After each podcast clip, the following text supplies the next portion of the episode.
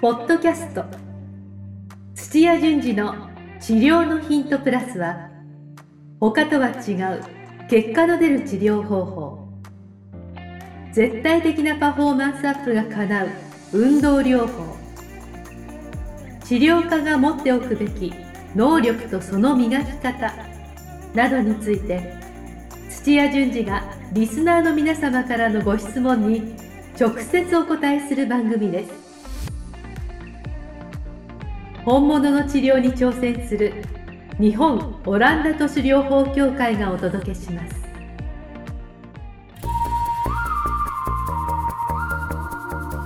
皆さんこんにちは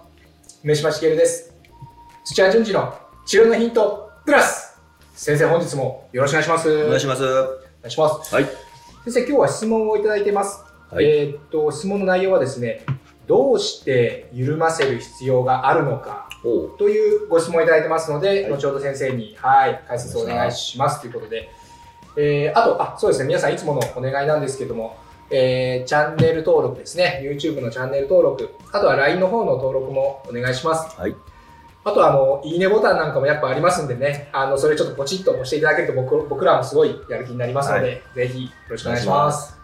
はい。じゃあ先生、ちょっと質問に行く前なんですけれども、はいはいはまあ、今日「緩ませる」っていうちょっとテーマなんですが、はいなんか僕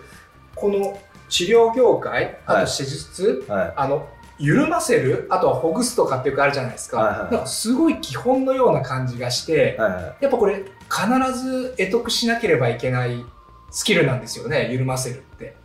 い。まあ、そうですねあ。緩んでた方がいいですね。あは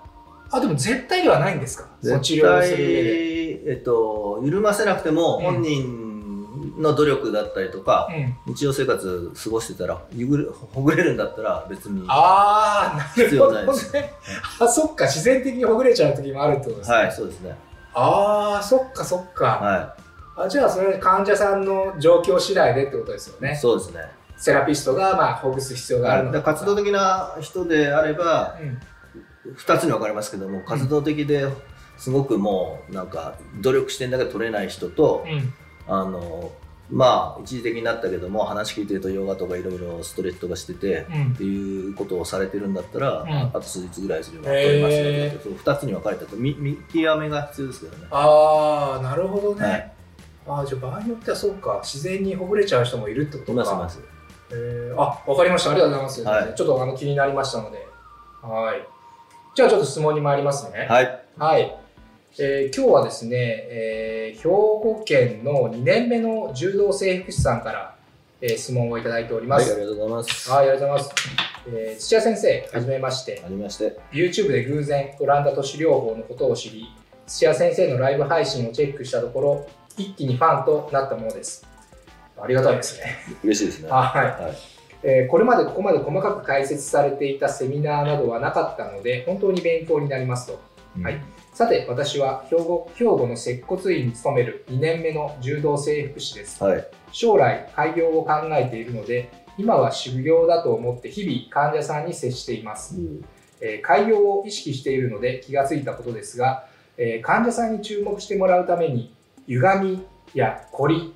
痛みという売り文句を使うとなんとなく納得してもらえますですが素朴な質問なのですがどうして緩ませる必要があるのでしょうか、えー土屋先生の考え方を教えてくださいよろしくお願いします、えー今後も先生の発信を楽しみにしていますのでお体には十分お気をつけてくださいというような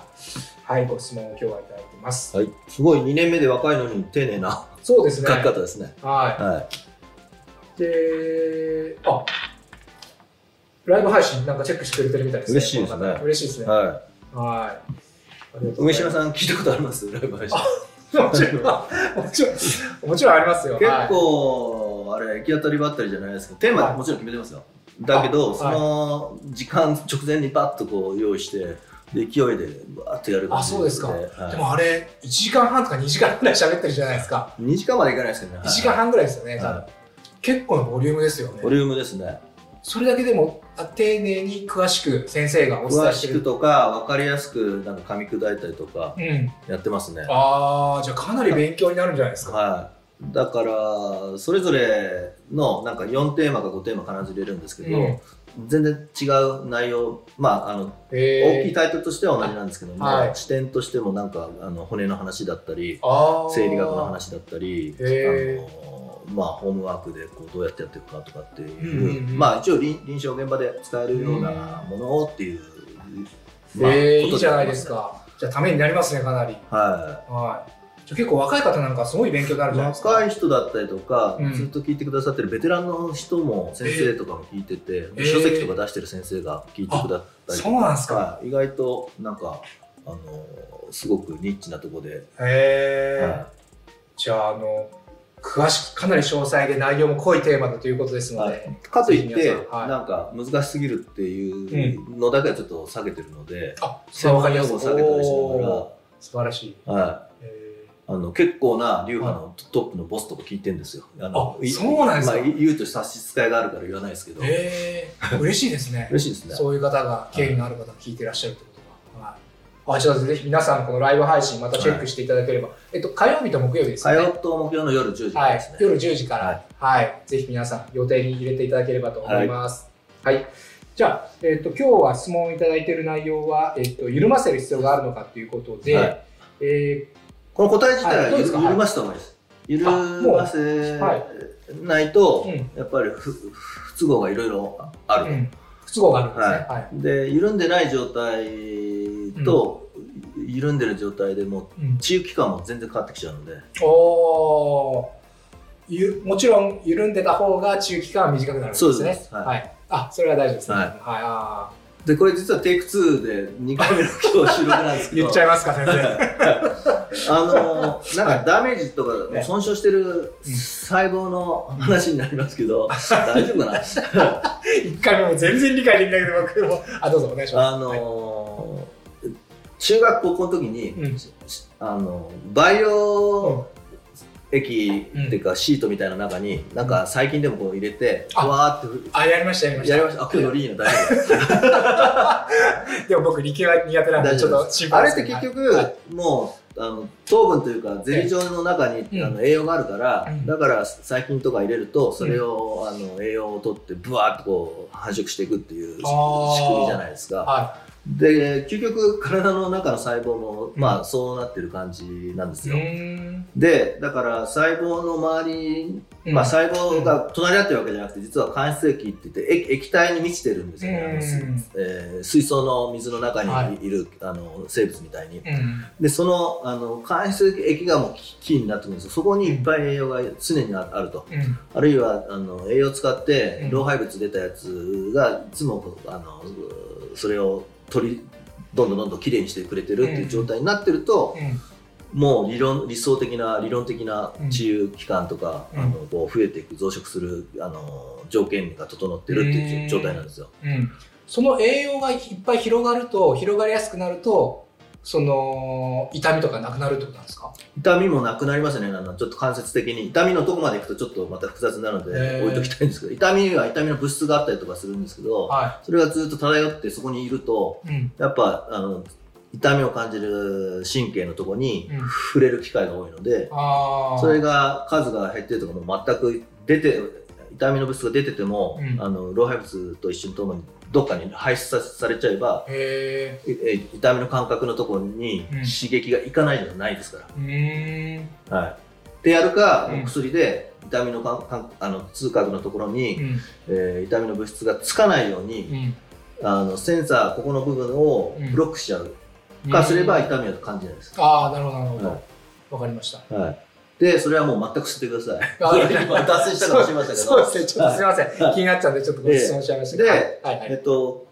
要はだからそういったいい状態で、うんそういった関節液がもういつも攪拌されてるそう状ですね態ですよね。うん。を作っておけばうんいいんですけど、うんうんえーなんかぶつかって、あの、打撲して、捻挫してとかっていう、必ず怪我した時とか、あるいは怪我じゃなくても、うん使いすぎちゃったりとうん。か、あーっていう時って、いわゆる硬くなったりとかするじゃないですか。ああ、使いすぎると硬くなるんですね。ならないですかサッカーやってたから。トレーニングとかして筋トレしてはい翌日とか2日目とかにはい筋肉が膨らんでたりとか、あーちょっと違和感ありましたねそういうははい硬くなったのかなうん今思えば確かにいはい、あるいは引っ越しとかしてはいずっと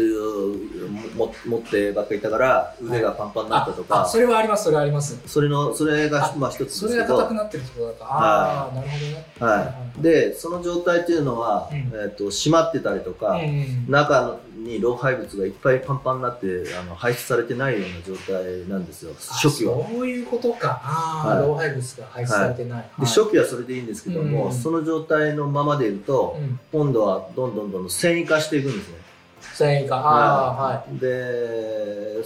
さらに、うんえー繊維と繊維繊維と繊維とか組織と組織がくっついたりするんですよ。うーんはい、でくっついていったりとかすると、うんえーこう滑走もしないので。うんうんうんさっき、攪拌しなくちゃいけないっていう話をしましたけども、はい滑走して中のあの状態がこうやって動く、うん滑って動くようなことがなくなっていくので、うんもっと攪拌しにくくなるんですよ。なるほどはあの栄養素がですよねい。え栄養素です。合ってます間質液です。だから間質液が間質液があー動かなくなると栄養素が入り込むとか、は老廃物が出なくなるんですよ。いはいはいうん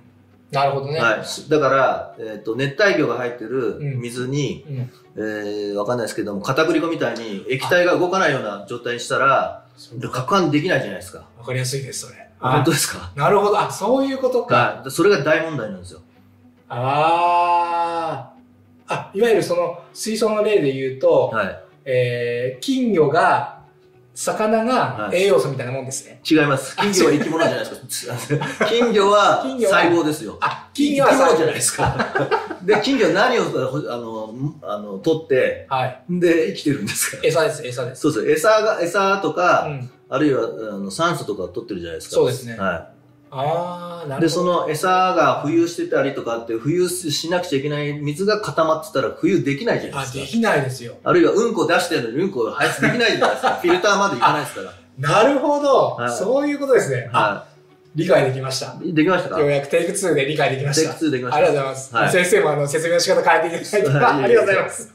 で、はいそれちょっとだけ置いといてくださいね。あちょっと戻ってきますよ。はいはい戻ってきますはいで、はいえーよく考えると、うん細胞の近くに毛細管ってあったら、うんうんまあなんかイメージ的に、うんえー動脈の毛細管から酸素栄養がこう出たりとか、あー出てますねあるいは静脈の毛細管に向かってうん老廃物がこう、まあ、排出されたりうん二酸化炭素が排出されたりとかして、まうんあ、あとリンパっていうのもあるんですけど、うっんていうあの感じで、うん皆さんそういうイメージしてますけども、うん体の中にはうん毛細血管が全然発達してない、あのそ組織も結構あるんですよ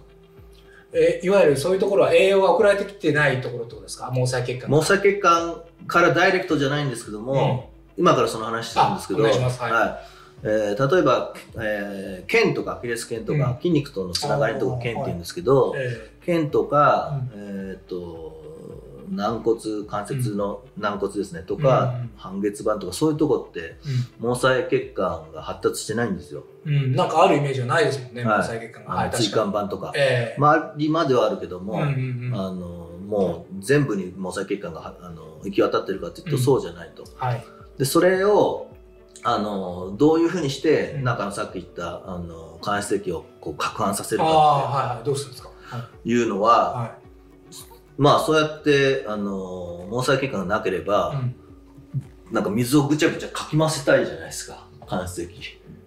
ああ。言えばかき回るじゃないですかえ、どういうことですか ちょっと待ってください。水槽の中に手突っ込めば混ざるじゃあなあ、いですそういうかことですね。あ、水槽いいですね、例が。はいで確かに、ぐちゃぐちゃぐちゃ回せば。はいはいはだけど、はい実際にはそれはできないから、い。うん、どうするだから水槽の、うんえーガラスを、うんガラスじゃなくて変形できるような柔らかいものにしてあー外でぐちゃぐちゃこうやったら攪拌するじゃないですか確結かに。局ビニール袋に入れてやればああ、かき混ぜると一緒のような感じになりますもんね。はいなりますよね確か圧を加えて、うんうんでそれ圧を離してっていうことうをんぐちゃぐちゃってやれば、にはい。うん、緩くなってきますね、はい中も。はで攪拌するっていうのい。をなるほどね。動きでやるんですよ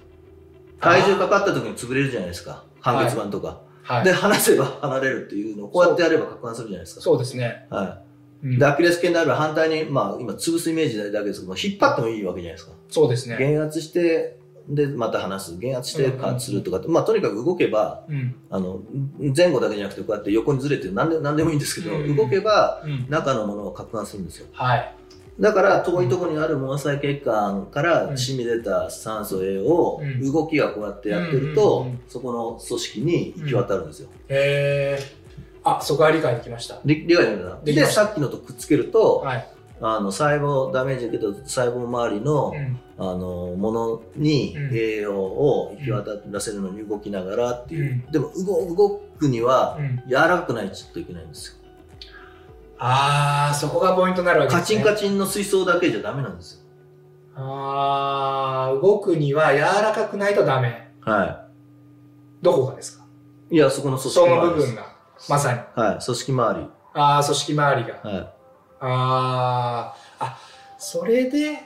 そっか冒頭に先生が言ったそれをじゃあ人の力でその緩く柔らかくするのか、い、はもしくは自い、分自で分そのでストレッチしたりはマいッしたサりとかージセルフマッサージしたりとか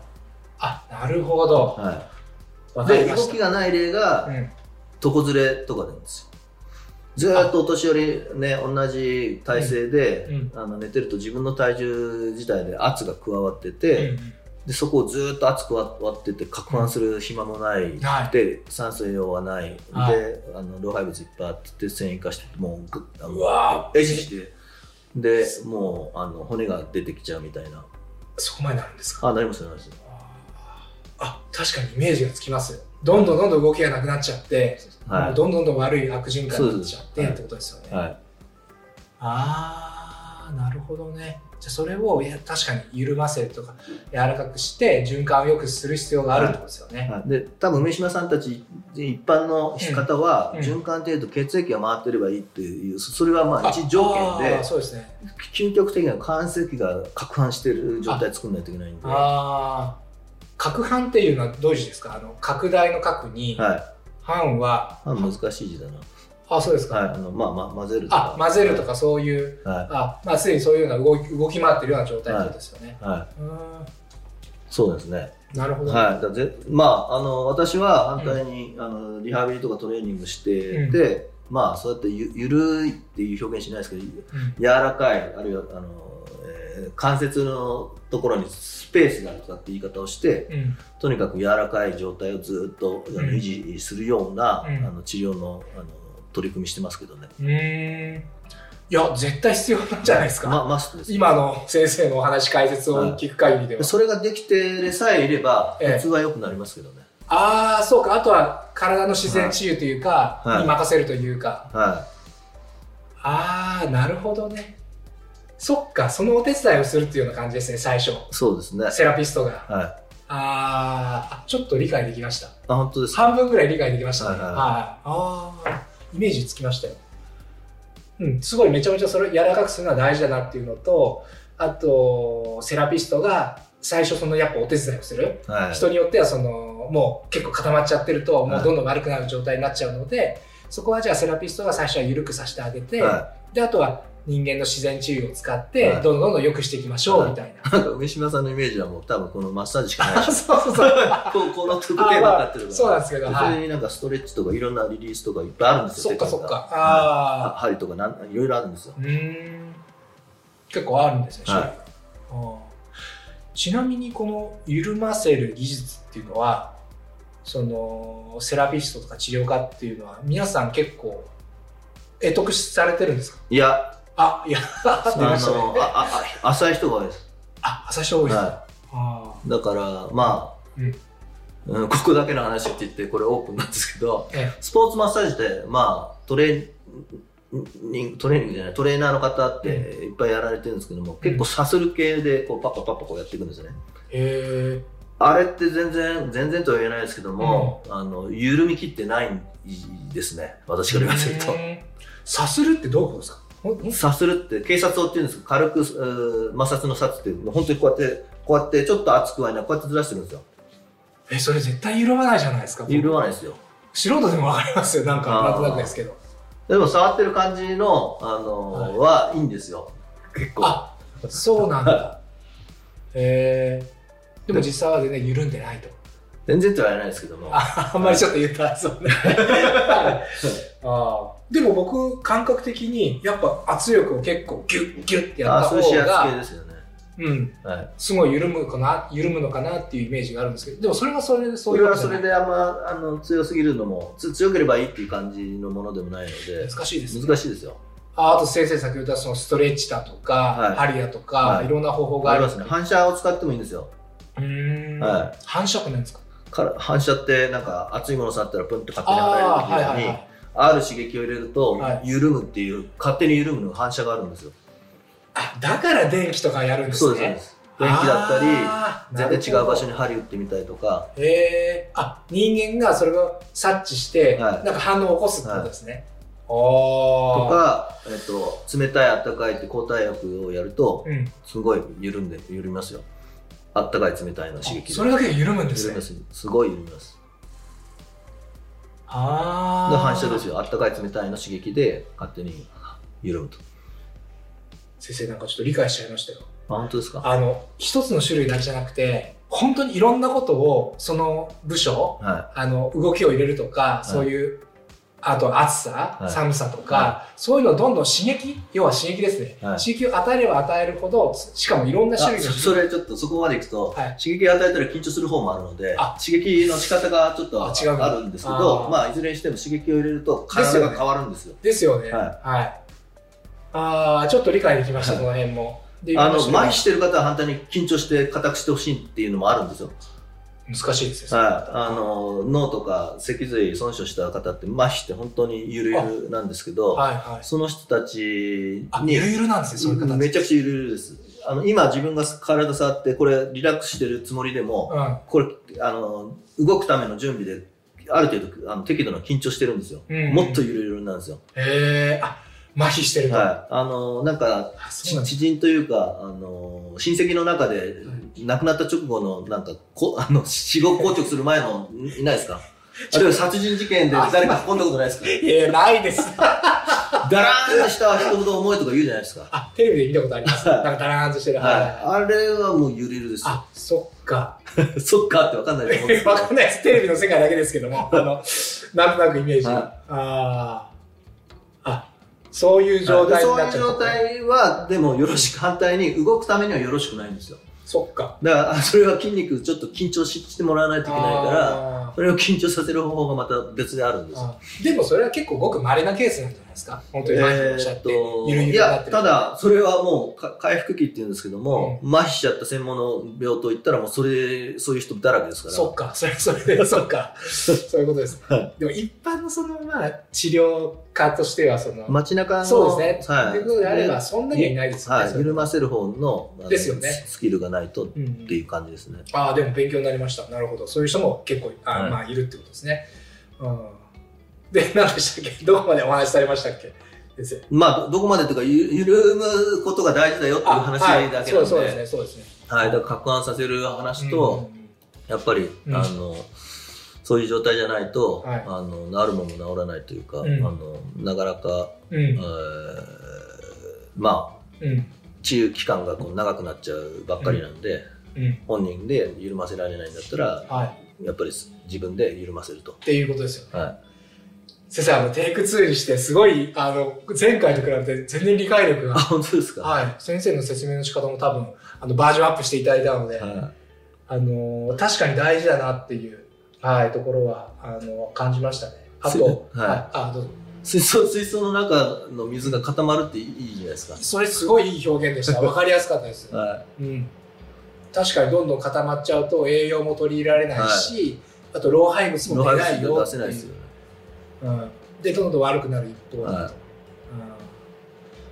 ちょっとすでにちょっと今まとめに入って入りかけてますけど、なのでそれを、そのもうそこまでいっちゃうと自分の力では緩ませることができないので、はいそこが治療家が、まあ、緩ませてあげましょうはいねっていう、である程度緩ませてあげたらその人間の自然治癒能力とかで、はい、まあ、どんどんどんどんいい方向に緩んでいくっていうような感じですよね。そうですね。でさらにはその緩ませ方も一つだけじゃなくていろいろな種類がありますよってことですよね。はいでそれをちょっと事細かに言ってしまうと、まあ、このもう番組だけでは終わらないので、はまあ、そこの見極めも結構大事ですねい、っそてうですいうね。感じです。あちょっとまた別のあのコーナーでそれ説明してくださいよ先生。その種類ですか。その種類とかあーとなんかちょっとこういうふうにやったらいいですよとか、はうん、多分いろいろありますよいろいろありますね。ありますよね。ははい、っていう感じなんですけど、 まとめになってますでしょうか。いや、いいと思いますよ。ああ、ありがとうございはます。はい。そうですね。い、まあ、分かっていただけると嬉しいです、はい、あの、わかりました。はい多分聞いてる方も、あの、分かっていただいたんじゃないかな。なんとかゆゆるゆるむのを頑張って、あのややっていただきたいと思います。そうですよね。はいはい。ありがとうございます。はい、またそうですね、別の機会で、あの具体的なその緩ませ方のなんかテクニックなんかも多分聞きたい方がいらっしゃると思うああ、のそうで、でそうすよね。いうのもお話ししていただければなと思いますので。はい。はいわかりましたはい、じゃあ先生、あの本日もあの非常にためになるお話、ありがとうございまはしい、た。ありがとうございました。